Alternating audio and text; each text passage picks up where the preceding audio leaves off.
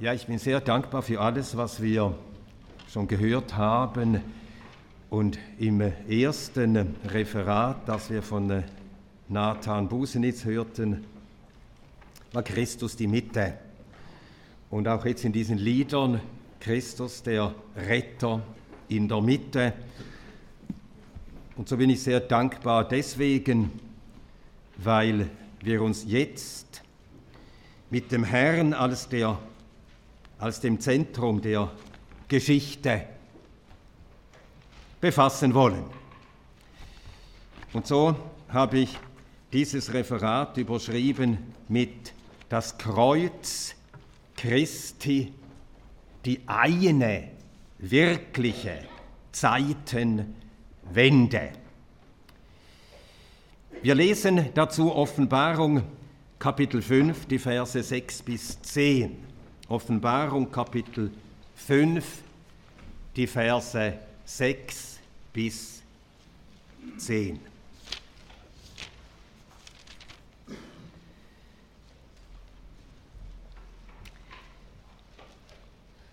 Und ich sah inmitten des Thrones unter vier lebendigen Wesen und inmitten der Ältesten ein Lamm stehen wie geschlachtet das sieben Hörner hatte und sieben Augen, die die sieben Geister Gottes sind, die gesandt sind über die ganze Erde. Und es kam und nahm das Buch aus der Rechten dessen, der auf dem Thron saß. Und als es das Buch nahm, fielen die vier lebendigen Wesen und die 24 Ältesten nieder vor dem Lamm. Und sie hatten jeder eine Harfe und goldene Schalen voll Räucherwerk, welches die Gebete der Heiligen sind. Und sie singen ein neues Lied.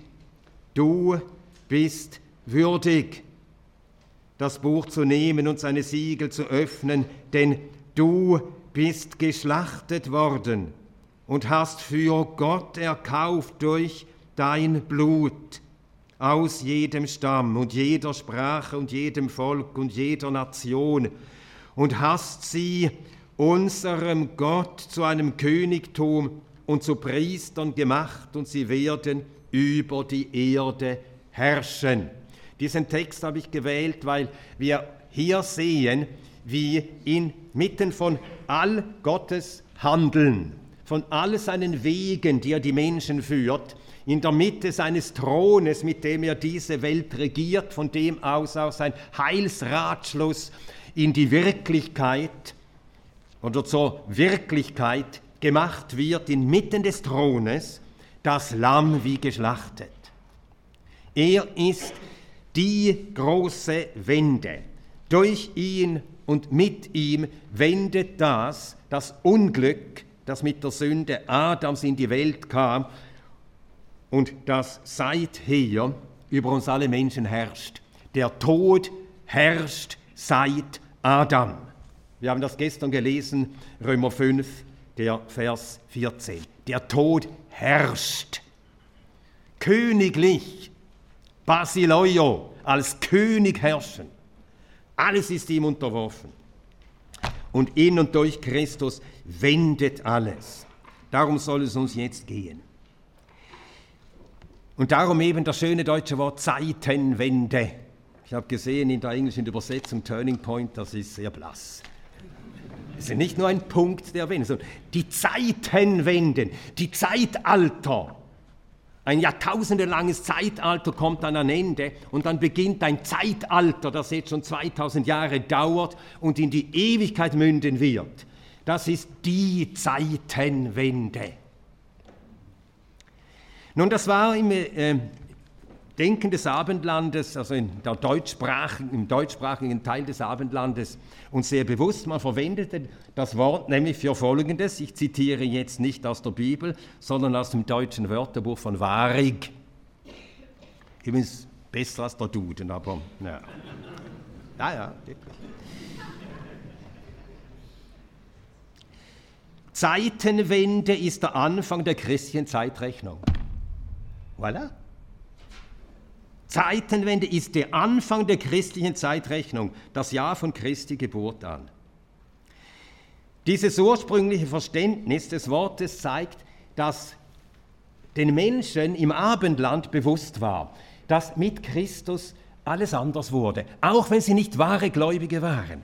Die haben empfunden und gewusst, bevor Christus kam, die Welt war anders. Mit ihm ist in die Welt etwas gekommen, das uns Menschen in irgendeiner Weise froh stimmen kann.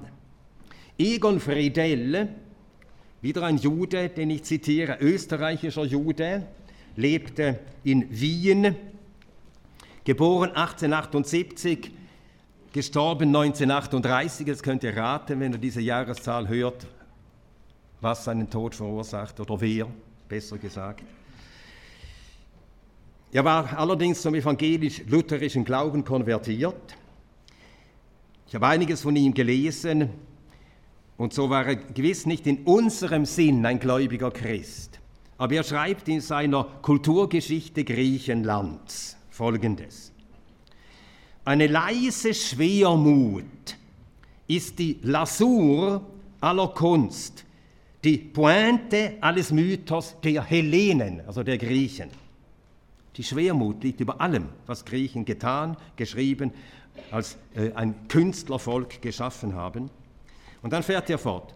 Und es konnte sich auch gar nicht anders verhalten, denn alle vorchristliche Menschheit ist notwendig düster. Erst die frohe Botschaft vermochte den Albdruck hinwegzunehmen, der über aller Kreatur liegt. Mit Christus. Es ist in der Welt etwas anders geworden. Nun, im Gefolge des Überfalls der russischen Armee auf die Ukraine, dort äh, wurde das im Jahr 2022 zum Wort des Jahres. Es wird ja immer ein Wort des Jahres, wird da erkoren und deklariert. Und tatsächlich, also da haben also Kanzler und äh, Bundesräte in der Schweiz und äh, überall hörte man, las man dieses Wort Zeitenwende. Und damit wollte man der Öffentlichkeit bewusst machen, so, jetzt müssen wir zusehen, dass die Geschichte nicht einen Knicks bekommt. Wir müssen jetzt zusehen, dass die Geschichte weiter so läuft, wie wir es bisher gehabt haben und wie wir es gerne haben. Also der Mensch macht Geschichte. Er mutet sich selbst zu, da hat irgendjemand gehandelt, das ist eine Zeitenwende, wir können das wieder so wenden, dass es wieder so weitergeht, wie wir es haben wollen.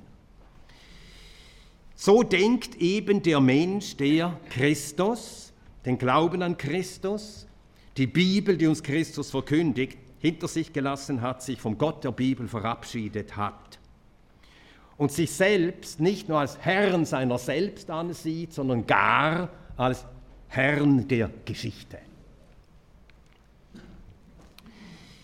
Ja, nun, diese Art zu denken begann im 18. Jahrhundert. Ich habe gestern etwas gesagt, seit der Aufklärung. Die Franzosen übrigens sagen der Aufklärung les Lumières. Da seien also erst die Lichter angegangen. Und die Engländer gar Enlightenment, das heißt Erleuchtung. Tja. Ja, nun ein Beispiel dafür, wie dieses Denken anfing im 18. Jahrhundert, dass man eben sich selbst, den Menschen, für den halte, hielt und fortan hielt, der Geschichte macht. Friedrich der Große, der Preußenkönig, schrieb in einem Brief vom 5. Mai 1767, also 18. Jahrhundert, an seinen Geistesverwandten François-Marie Arouet, besser bekannt als Voltaire. Die beiden waren wirklich Geistesverwandte und er schrieb an diesen Voltaire folgendes. Die Axt ist an die Wurzel des Baumes gelegt und die Nationen werden in ihren Annalen schreiben, dass Voltaire der Beweger jener Revolution im menschlichen Geist war, die im 19. Jahrhundert stattfand. Und im ausgehenden 18. Jahrhundert kamen diese Ideen und dann im 19. haben sie dann voll durchgeschlagen. Mit Voltaire. Also mit ihm eine neue Zeit bricht an. Und beachtet die, die Sprache, die der Preußenkönig verwendet.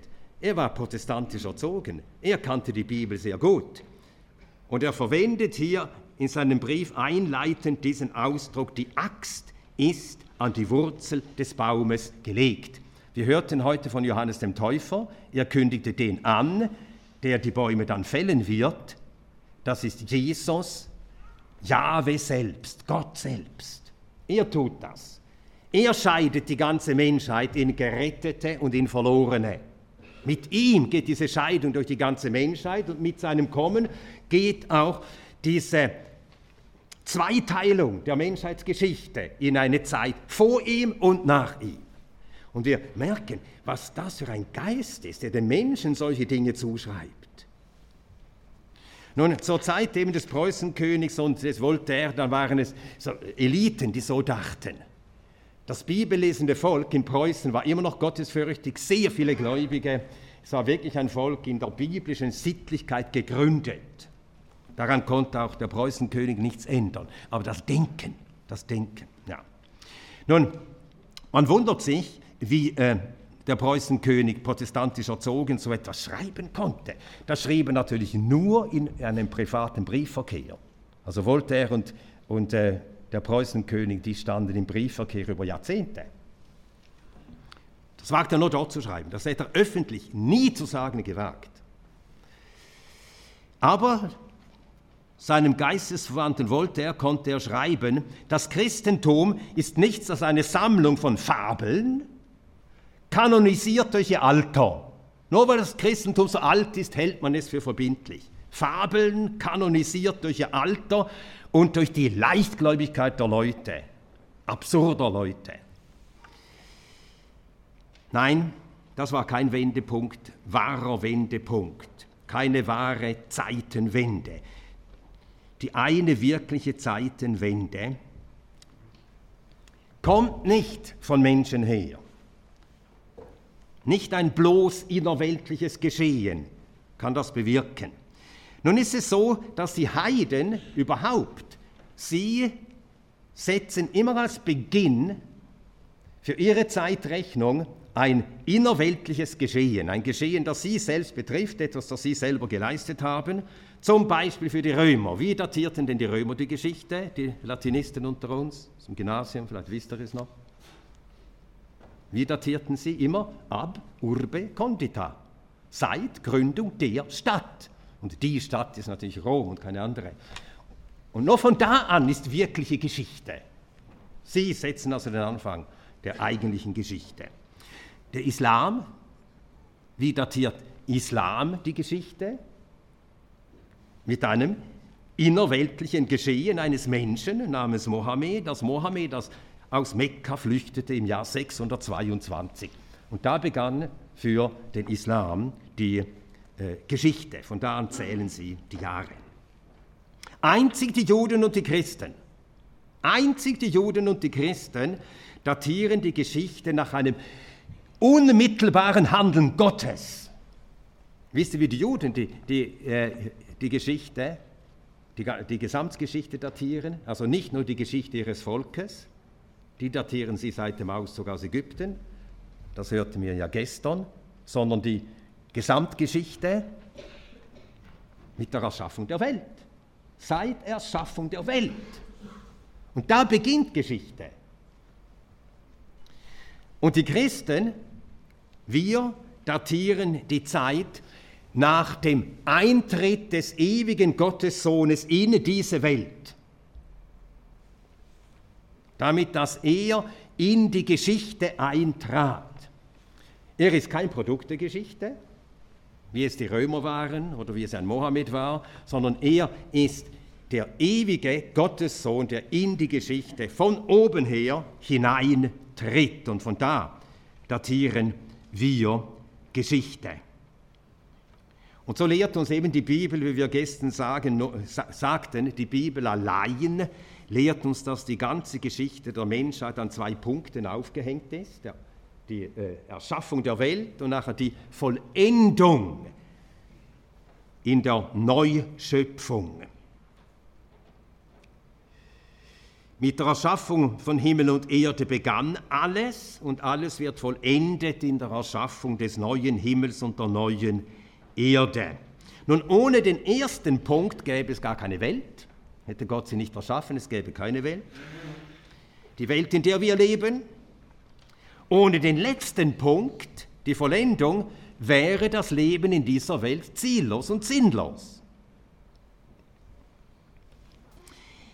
Also erst die Vollendung der Welt macht die Erschaffung der Welt sinnvoll. Nun aber würde das gute Ende, zu dem Gott erschaffen hat im Anfang, dieses gute Ende würde nie erreicht, wäre nicht dieser mittlere Punkt, die Zeitenwende.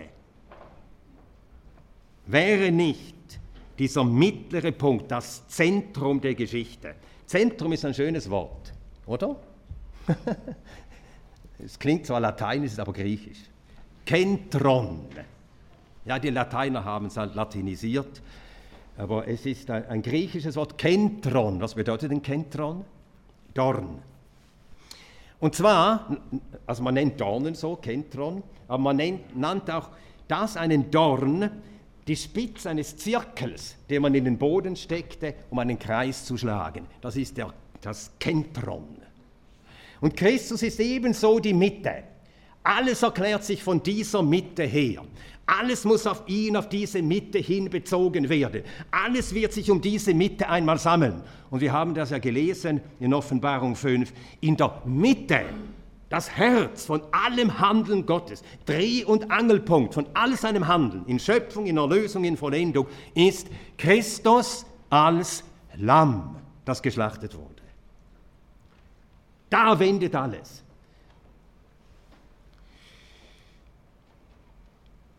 Und so wird diese gute, das gute Ende eben damit erreicht, dass in der Mitte der Zeit dieser Welt, da trat Christus in diese unsere Schöpfung. Und so können wir sagen, jemand hat das so schön formuliert, ich weiß, wo ich es gelesen habe, aber dort steht leider nicht, wer der Autor ist.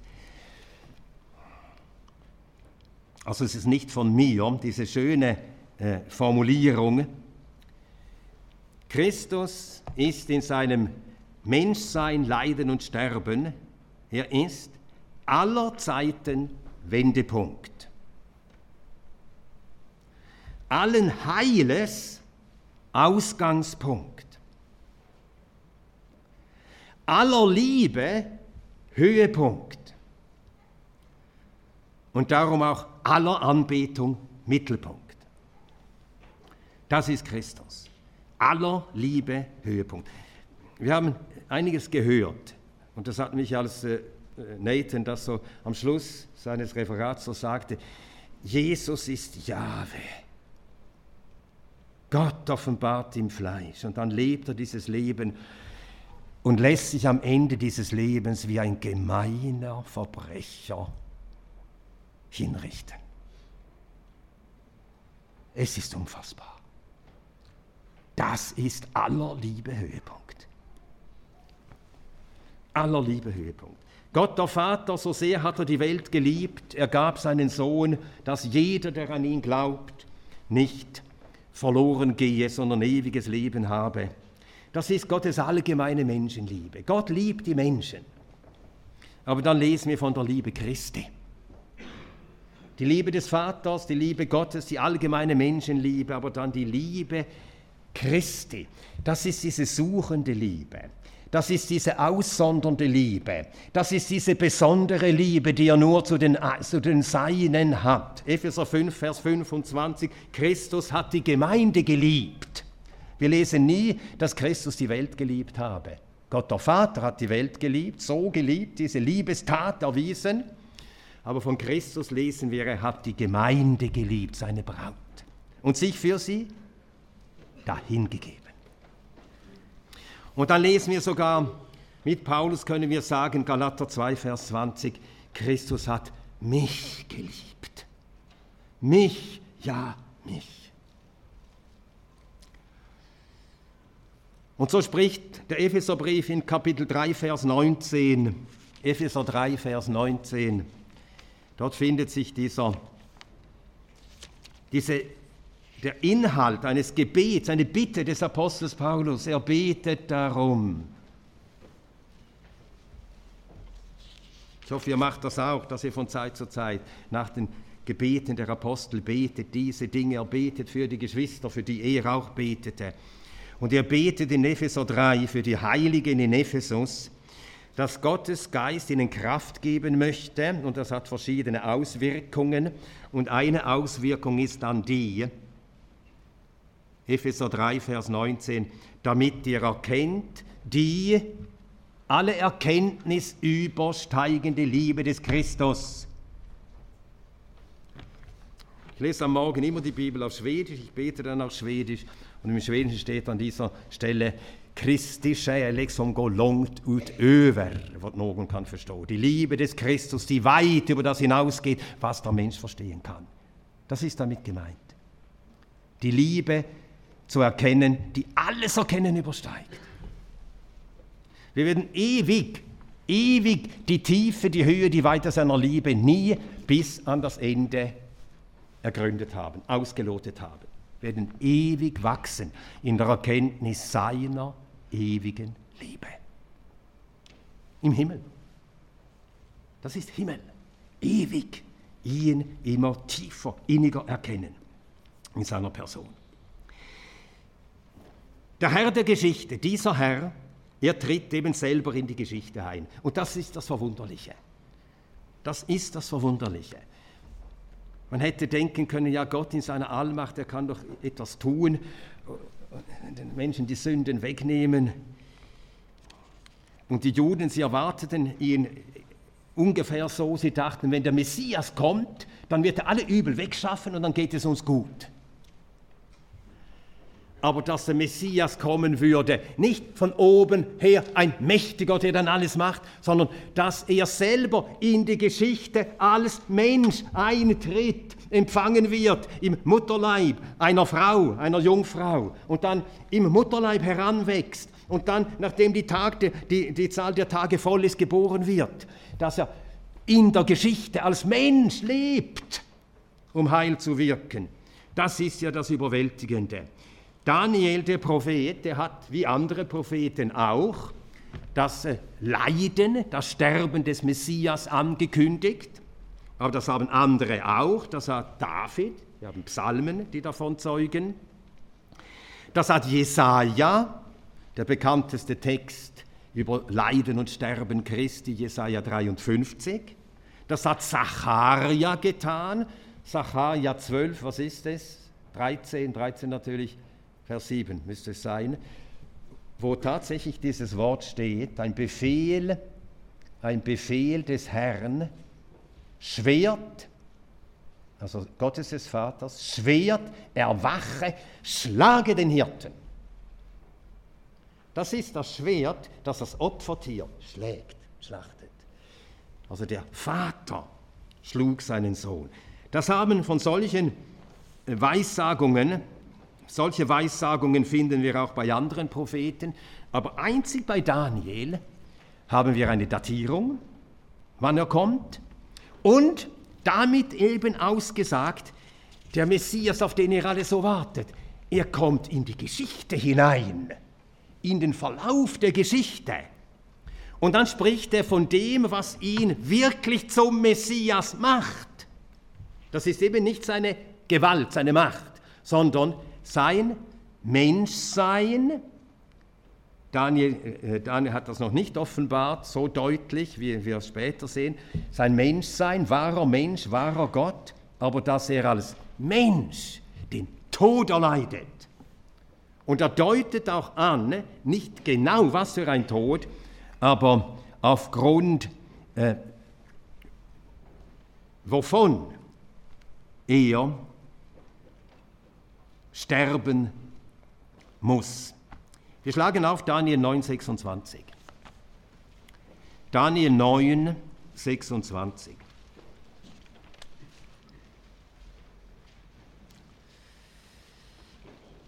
Da lesen wir Daniel 9, Vers 26, nach den 62 Wochen wird der Messias, und dann übersetzt Elberfelder ein bisschen fad, weggetan werden. Es müsste mindestens heißen, hingerichtet werden. Oder, um die Sprache des Alten Testaments zu verwenden, ausgerottet werden. Ausgerottet. Der Tag ist, das Jahr ist genau bestimmt.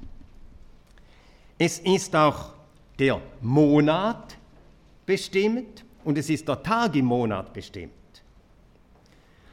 Bei Daniel wird das Jahr genau bestimmt, aber Daniel sagt, es wird ein Wort ausgehen, Jerusalem wieder zu bauen. Wenn wir das nachschlagen, wir tun das jetzt nicht, in Nehemia 2, dann wird dort ausdrücklich gesagt, wann, in welchem Monat ging dieser Erlass aus, Jerusalem wieder zu bauen. Im Monat Nisan. Was wissen wir vom Monat Nisan? Das ist der Passamonat. Also im Passamonat würde der Christus sterben. Und dann wissen wir auch genau den Tag. Woher wissen wir den genauen Tag? Der genaue Tag ist genannt, wann er sterben wird. Das wissen wir aus dem alttestamentlichen Festkalender. 3. Mose 23. Dort wird der Tag des Passa genau genannt.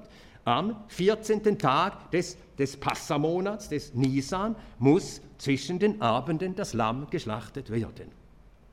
Und Christus kam als das wahre Passalam. So genau datiert. Er tritt ein in die Geschichte. Schlagen wir jetzt auf 3. Mose 17, Vers 14. 3. Mose 17, Vers 14. Denn hier, zwei Stellen schlagen wir auf aus dem Alten Testament. Denn Daniel verwendet genau diese Ausdrücke, die wir im Gesetz des Mose finden. Daniel 9, 26. Nein, verzeiht. In Daniel 9, 26 wird der gleiche Ausdruck verwendet wie in 3. Mose 17, 14. 3. Mose 17, 14. Da heißt es, denn die Seele alles Fleisches, sein Blut, das ist seine Seele. Ich habe den Kindern Israel gesagt, das Blut von allen Fleisch sollt ihr nicht essen, denn die Seele allen Fleisches ist, im, ist sein Blut. Jeder, der es isst, soll ausgerottet werden. Jikaret. Und so steht auch in Daniel 9,26, Jikaret Mashiach. Also es wird ausgerottet werden der Messias. Das gleiche Wort. Und dann 4. Mose 15, 30.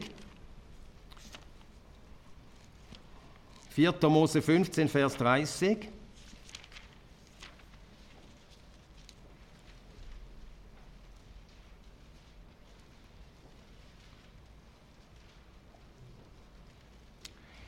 Da steht, aber die Seele, die mit erhobener Hand etwas tut, also sündigt,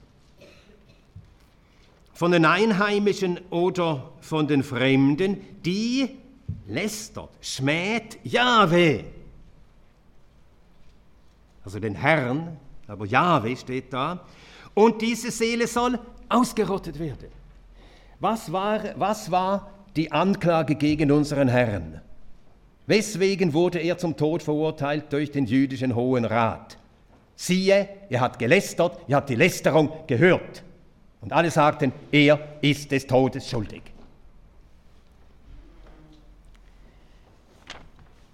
So kündigt also Daniel an, er wird in die Geschichte eintreten, um für die Sünde seines Volkes die Strafe zu tragen. Und so wird er eben zum Retter und nicht anders. Nur so. Durch seine Menschwerdung, durch sein Leiden, durch sein Sterben. Er wird wirklich Mensch. Und das hat besonders Lukas mit allem Nachdruck, geführt durch den Heiligen Geist, hervorgehoben die wahre Menschheit Jesu. Der ewige Gottessohn, wir hörten heute früh, Jesus ist Yahweh. Und Jesus ist ganz Mensch. Das ist eben das Geheimnis der Gottseligkeit, so nennt es Paulus in 1. Äh, Timotheus 3:16. Das Geheimnis der Gottseligkeit, was ist es? Gott offenbart im Fleisch. Gott Mensch, aber eine Person. Wahrer Mensch, wahrer Gott, eine Person, nicht zwei. Eine Person. In einer Person zwei Naturen. Ganz menschliche Natur, ganz göttliche Natur. Unvermischt. Nicht ein wenig Göttliches im Menschlichen, sonst wäre er nicht ganz Mensch. Nicht etwas Menschliches im Göttlichen, sonst wäre er nicht Gott. Unvermischt. Auch ungetrennt. Eins, verbunden. Ungetrennt, aber unvermischt. Dieser eine, ganz Mensch. Schlagen wir einige Stellen auf, in denen das so anschaulich uns so anschaulich gemacht wird. Lukas Kapitel 2, Vers 6. Lukas Kapitel 2, Vers 6. Da lesen wir, es geschah, als sie, also Josef und Maria, die schwanger waren, als sie dort waren, dass die Tage erfüllt wurden, dass sie gebären sollten. Die Tage erfüllt, und das schreibt ein Mediziner Lukas die Tage erfüllt. Die normale Dauer einer Schwangerschaft sind die Tage erfüllt. So wuchs er heran im Mutterleib Marias. Und dann heißt es im Vers 7, sie gebar ihren erstgeborenen Sohn und wickelte ihn in Windeln.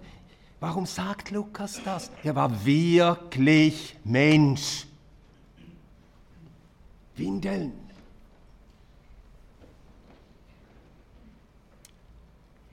Und dann lesen wir in Lukas 2,21, als acht Tage erfüllt waren, der, das achtjährige Kind, dieser Säugling, als acht Tage erfüllt waren, dass man ihn beschneiden sollte, wurde beschnitten, denn er wurde geboren, Galater 4,4, gestern habe ich das zitiert, geboren von einer Frau, unter Gesetz getan. Er kam, um alle Forderungen des Gesetzes in einem Leben des Gehorsams zu erfüllen. Und am Ende seines Weges würde er auch alle Sanktionen des Gesetzes erfüllen, nämlich alle Sanktionen, die Gott verhängt hatte für den, der das Gesetz bricht. Und so hat er das Gesetz in allem erfüllt, in seinem aktiven Gehorsam und in seinem passiven Leiden. Alles erfüllt. Darum musste er Mensch werden. Und er wurde Mensch. Und dann lesen wir in Lukas 2, Vers 40, das Kind wuchs und erstarkte. Also wir sehen, er zeigt uns den Heranwachsenden. Der Säugling wird zum Kind und das Kind wächst. Er starkt, also die Glieder werden stärker, die Beine, Arme länger. Und dann, er nahm zu an äh, äh, er, er, er, war erstarkt, erfüllt mit Weisheit, na, das steht weiter unten im Vers 52, er nahm zu an Weisheit. Er, der die ewige Weisheit Gottes selbst ist. Aber als Mensch hat er zugenommen an Verstand, an Weisheit. Und dann gewährt uns Lukas einen Blick in das Leben des nunmehr Zwölfjährigen. Und er zieht mit den Eltern zum Passafest nach Jerusalem, als er zwölf Jahre alt war.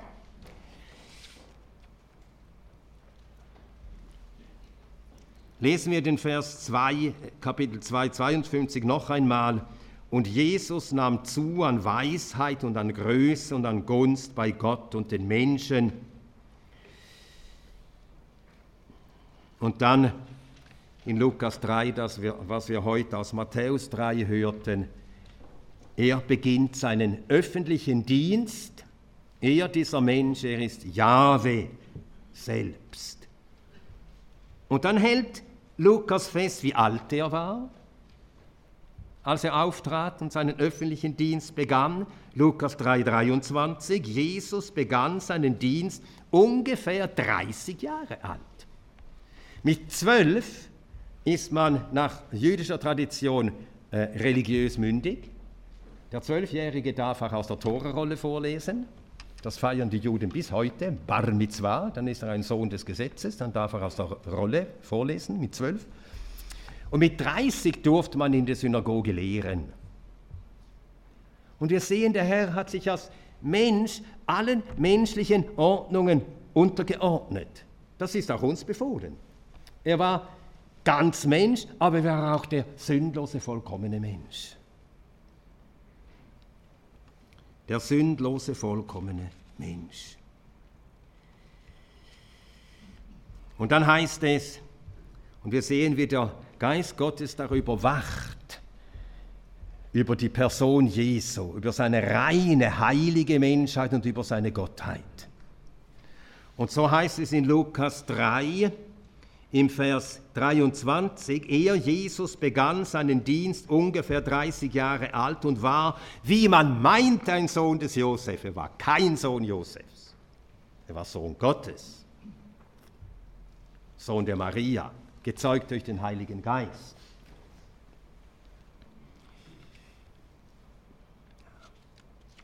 So kam er also, und Lukas führt das Geschlechtsregister zurück bis auf Adam. In Lukas 3. Das macht nur er.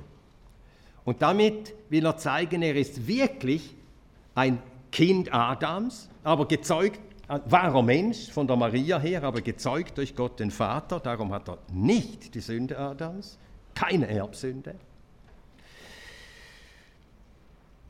Und er kommt als Mensch in die Welt, um alles zu wenden, was mit der Sünde Adams begonnen hatte.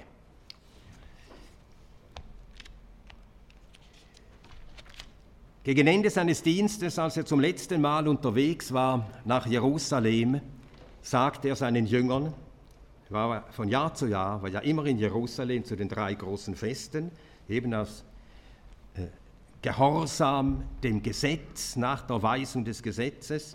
Und als er das letzte Mal unterwegs war nach Jerusalem, sagt er zu seinen Jüngern, des Menschen Sohn ist nicht gekommen, dass er sich dienen lasse, sondern dass er diene und sein Leben gebe als Lösegeld für viele. Des Menschensohn, auch ein göttlicher Titel, wahrer Mensch, aber auch der Herr und Herrscher über alle Schöpfung, der am Ende der Tage mit seinem Reich erscheinen wird. Und der ist es, der kam, nicht um sich dienen zu lassen, sondern zu dienen. Und zu dienen, indem er sein Leben als Lösegeld gab für viele. Markus 10, 45. Ja, das waren keine leeren Worte.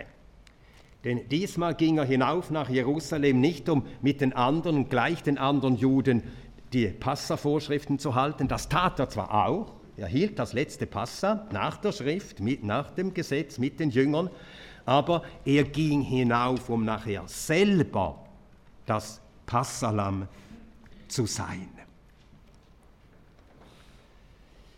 Das Passalam, das die Sünde der Welt wegnimmt. Er kam, um zu erfüllen, was er tausend Jahre vorher durch den Mund Davids gesagt hatte.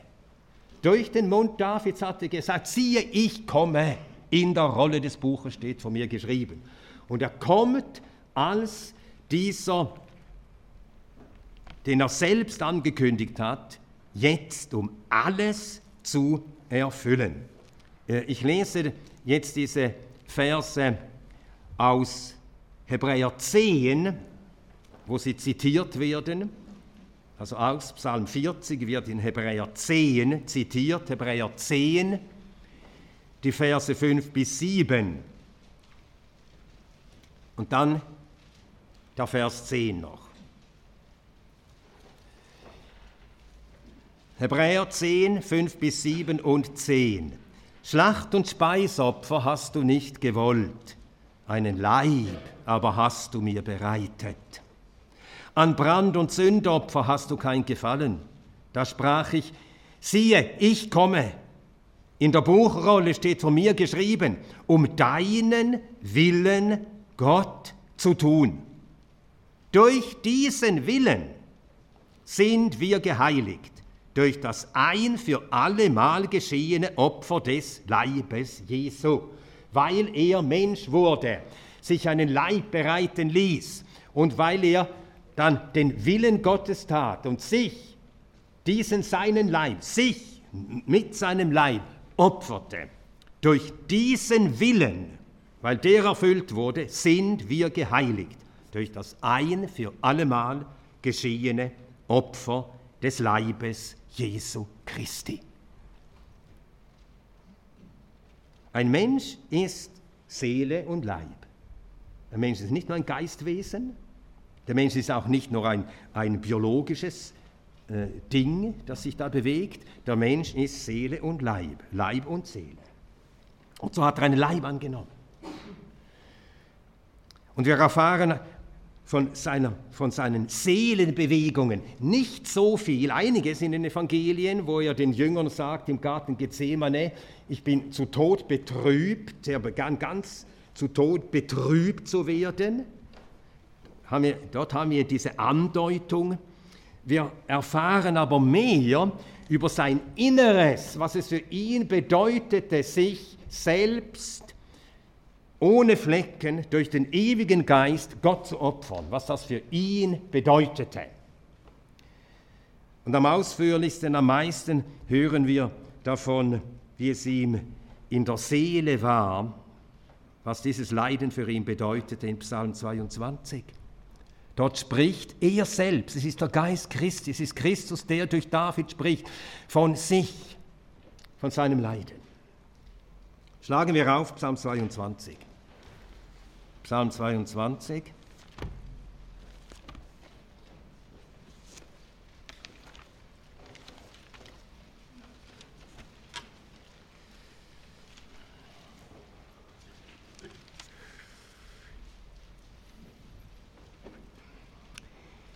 Da heißt es im Vers 2,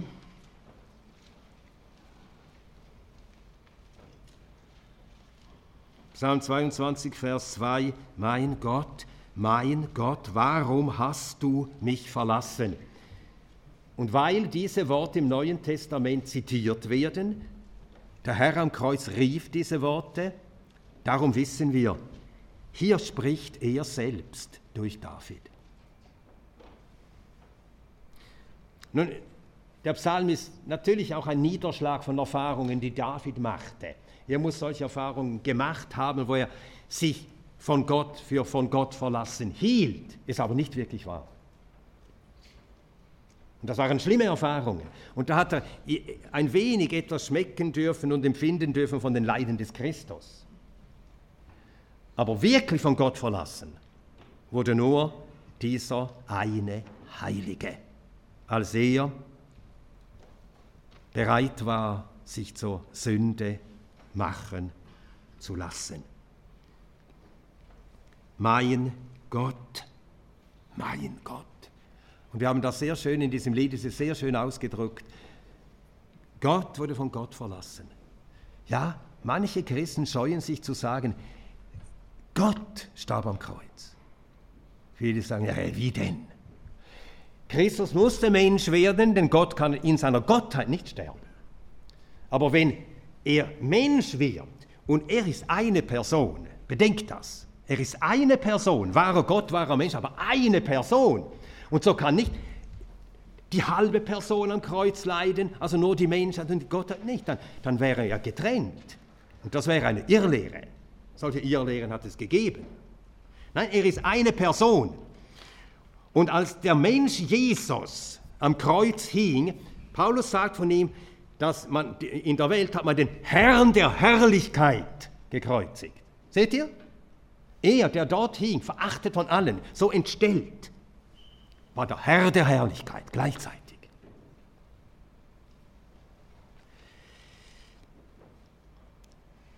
Wahrer Mensch, wahrer Gott in einer Person. Und er musste ja wahrer Gott sein. Denn wenn er bloß als Mensch gelitten hätte, für wie viele hätte er dann mit seinem Blut bezahlen können? Ein Mensch für einen Menschen. Und so musste er der Erschaffer der Menschen sein, und das gab seinem Tod, den er erlitt, diesen grenzenlosen Wert, dass jeder, der glaubt, jeder, der glaubt, durch dieses Blut erlöst wird.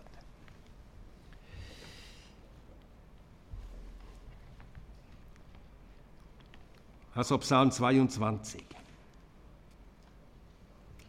Von Gott verlassen. Gott selbst von Gott verlassen. Die Verse 7 und 8 von den Menschen verhöhnt.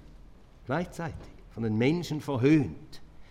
Ich bin ein Wurm, kein Mann. So erniedrigt, so gedemütigt öffentlich. Und ein Wurm hat keine Ehre, einen Wurm zertritt man. Man hat dem Herrn alles genommen, alles hat man ihm genommen. Man hat ihm seinen Besitz, seine Kleider genommen, man hat ihm seine Kleider genommen, alles genommen. Man hat ihm seine Ehre genommen, man hat ihm alles genommen, man hat ihm das Leben genommen. Das hat er von Menschen erlitten. Verachtet, verhöhnt dabei und alle, die mich sehen, spotten über mich. Der Psalm 22 spricht dann auch davon, wie er aber, er starb ja, und das sagt der Psalm 22 auch, das müssen wir hier beachten, und das hat äh, David an sich nicht erfahren, sonst hätte er diesen Psalm nicht schreiben können. Also Psalm 22, 16, meine Kraft ist vertrocknet wie eine Tonscherbe, meine Zunge klebt an meinem Gaumen und dann kommt es, in den Staub des Todes legst du mich. Der Mensch ist Staub. Und zu Staub sollst du werden. Das ist ein Ausdruck für Sterben. In den Staub, in den Staub des Todes legst du mich. Tod. Aber er blieb nicht im Tod. Und so heißt es in Psalm 22, da haben wir dieses, dieses Rufen zum Herrn, rette mich aus dem Rachen des Löwen, Rette mich aus dem Tod, der mich verschlungen hat. Rette mich aus dem Rachen des Löwen. Ja, du hast mich erhört. In Hebräer 5, dort im Vers 7, dort lesen wir Hebräer 5, Vers 7. Da heißt es von Jesus, der in den Tagen seines Fleisches, Fleisch, wirklich Fleisch, Mensch, Fleisch und Blut, der in den Tagen seines Fleisches, da er sowohl bitten als flehen, dem, der ihn aus dem Tod zu retten vermochte, mit starkem Schreien und Tränen dargebracht hat. Er rief zum Herrn, aber lass mich nicht in Tod. Und wegen seiner Gottesfurcht oder Frömmigkeit erhört wurde. Er wurde erhört. Und als Ergebnis, und so deutet der Psalm 22 auch diese Wende an, die mit seinem Leiden und Sterben und seiner Auferstehung kam. Psalm 22 spricht am Ende von der Bekehrung der Völker. Psalm 22, Vers 28. Alle Enden der Erde werden sich erinnern und zum Herrn umkehren. Das ist das Ergebnis dieser großen Wende, der Zeitenwende, die er da mit seinem Leben, mit seinem Sterben und Auferstehen eingeleitet hat. Und so werden am Ende der Tage Nationen, alle Welt wird ihn dann anbeten, alle Überlebenden aus der Zeit der Drangsalzzeit, alle werden kommen und ihm die Ehre geben, ihn anbeten.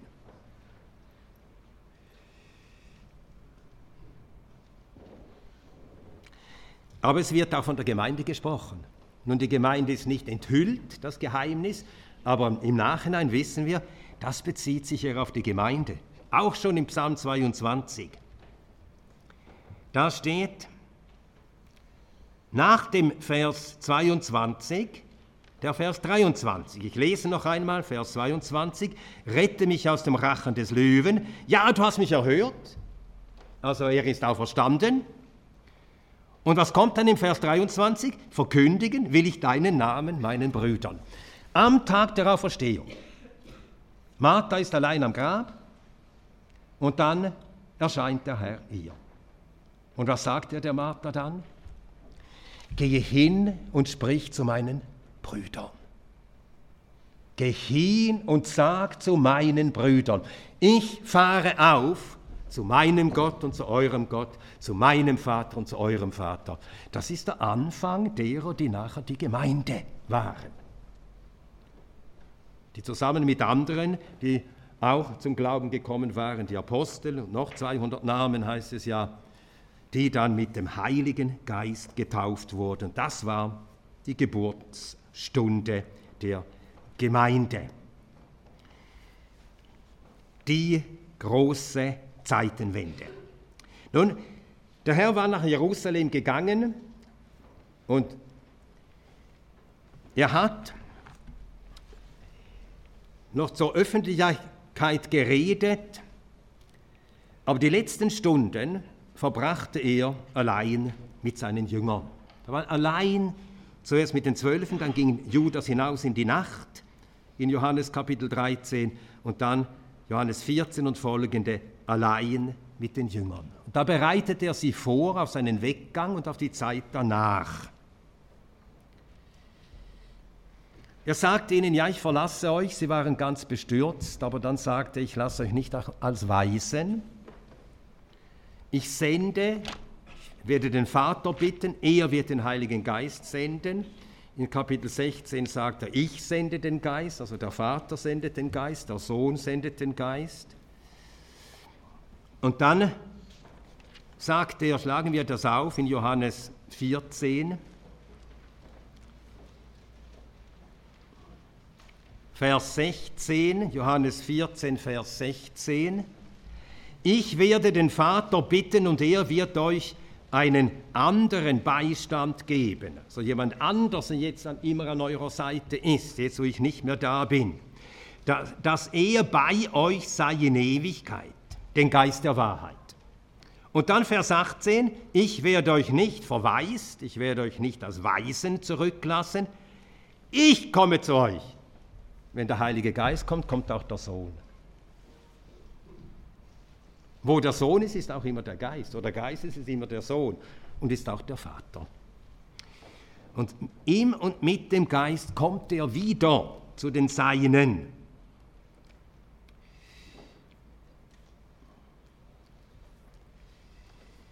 Und dann hat er angekündigt, dass der Heilige Geist sie in alle Wahrheit führen werde. Und das geschah dann im Leben der Apostel. Und sie haben geführt durch den Heiligen Geist alles geschrieben, die ganzen Wahrheiten über das Kommen, das Leben, Sterben, Auferstehen, äh, über die Himmelfahrt Jesu, haben sie alles ausgedeutet, was das alles bedeutet.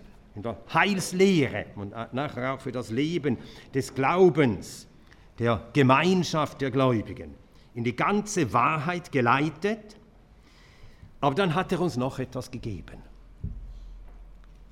den Heiligen Geist, die Schriften.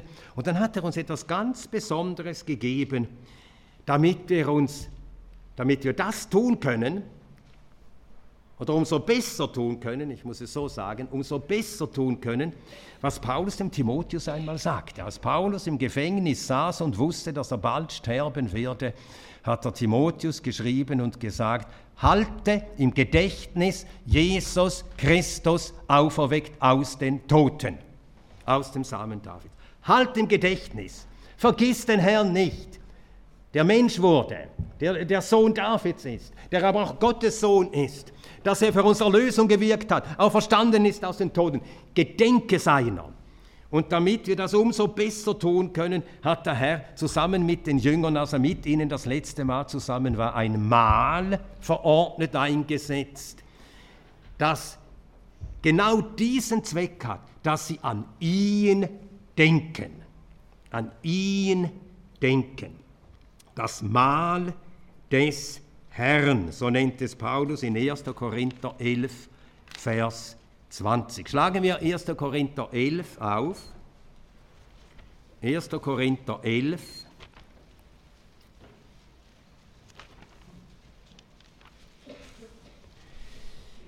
Da heißt es im Vers 23, ich habe von dem Herrn empfangen, was ich auch euch überliefert habe.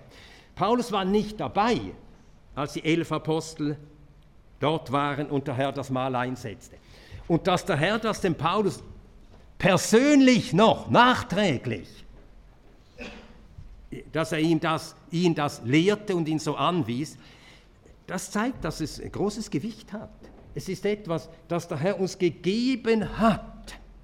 Und er wollte, dass wir das bekommen und auch haben und praktizieren und feiern, dieses Gedächtnis an den Herrn. Also lesen wir weiter. 1. Korinther 11. Ich habe von dem Herrn empfangen, was ich auch euch überliefert habe. Dann hat es überall gelehrt. Den Korinthern, wo er Gemeinden gründete, das auch gelehrt, das gehörte dazu. Dass der Herr Jesus in der Nacht, in der er verraten wurde, Brot nahm und als er gedankt hatte, es brach und sprach, dies ist mein Leib. Also sich jedes Mal neu vergegenwärtigen. Er wurde Mensch, hat einen Leib angenommen, um diesen Leib für uns dahin zu geben. Dies ist mein Leib, der für euch gegeben wird. Mein Leib, der für euch ist. Und dann, dies tut zu meinem Gedächtnis. Und das ist ein Anlass, wo die Gläubigen zusammen, gemeinsam da sind und jetzt an ihn denken, wer er ist, was er getan hat, wie er uns erlöst hat. Dies tut zu meinem Gedächtnis. Und dann fährt Paulus fort, ebenso auch den Kelch nach dem Mahl und sprach, dieser Kelch ist der neue Bund in meinem Blut. Dies tut so oft ihr trinkt zu meinem Gedächtnis. Du wurdest Mensch, Fleisch und Blut, du hast ein Blut vergossen, das heißt, du hast deine Seele ausgeschüttet in den Tod, um unseretwillen uns zu erlösen. Dies tut zu meinem Gedächtnis. Es ist also ein Gedächtnismahl. Und dieses Gedächtnismahl ist auch ein Hoffnungsmahl. Natürlich ist es ein Gemeinschaftsmahl, gemeinsam essen, das hebt Paulus in Kapitel 1. Korinther 10 hervor, aber dazu sage ich jetzt nichts. Es ist auch ein Prüfungsmahl, ein jeder prüfe sich selbst. Und so ist es uns jedes Mal Anlass, lebe ich würdig dessen, der mich so teuer erkauft hat. Ein Prüfungsmahl, wo wir uns selbst prüfen und uns neu auf den Herrn ausrichten. Und dann eben ein Hoffnungsmahl. Und wir lesen jetzt weiter in 1. Korinther 11, Vers 26. Denn so oft ihr dieses Brot esst und den Kelch trinkt, verkündigt ihr den Tod des Herrn. Es ist also auch ein Verkündigungsmahl. Es ist ein Mittel, mit dem wir etwas verkündigen. Den Tod des Herrn. Bis er kommt. Hoffnungsmahl. Bis er kommt. Und da denke ich immer, weil es italienisch so schön klingt. Da denke ich immer an eine Gemeinde, wo ich öfters war und auf dem Tisch war dann immer so ein Tuch und da war gestickt, schön liebevoll gestickt, von einer Schwester gestickt. Und da stand dann Kelch, da stand das Brot und so schön gestickt, Finke, Elien und Wender. So schön. Bis er kommt. Und so hilft das uns auch jedes Mal neu. Wir sind noch unterwegs. Wir sind noch unterwegs, aber du kommst. Du kommst. Dir eilen wir entgegen. Für dich wollen wir leben. Für deine Sache, solange wir noch hier sind. Und alles wird vollendet dann. Der Herr selber hat ja gesagt, ich werde es mit euch neu essen und trinken im Reich meines Vaters. Und dazu schlagen wir auf, ich lese den Vers noch und dann beten wir. Offenbarung 19, Vers 7. Lasst uns fröhlich sein und frohlocken und ihm die Ehre geben, denn die Hochzeit des Lammes ist gekommen und seine Frau hat sich bereitet. Lass uns beten.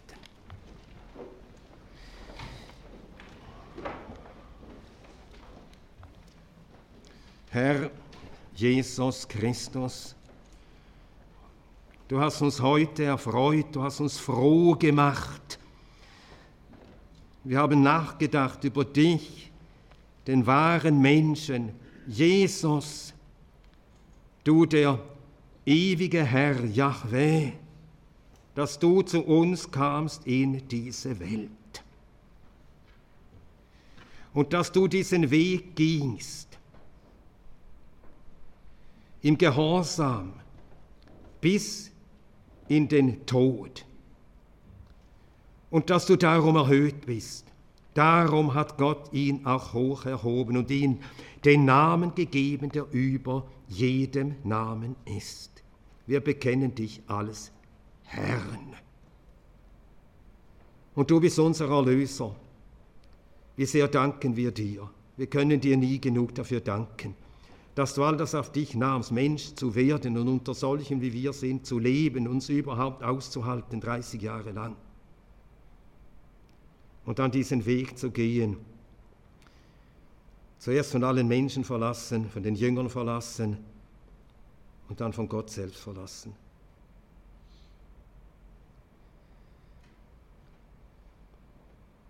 Wir wissen nicht mehr, was zu sagen. Wir stehen schweigend vor dir, ewiger großer Retter Gott.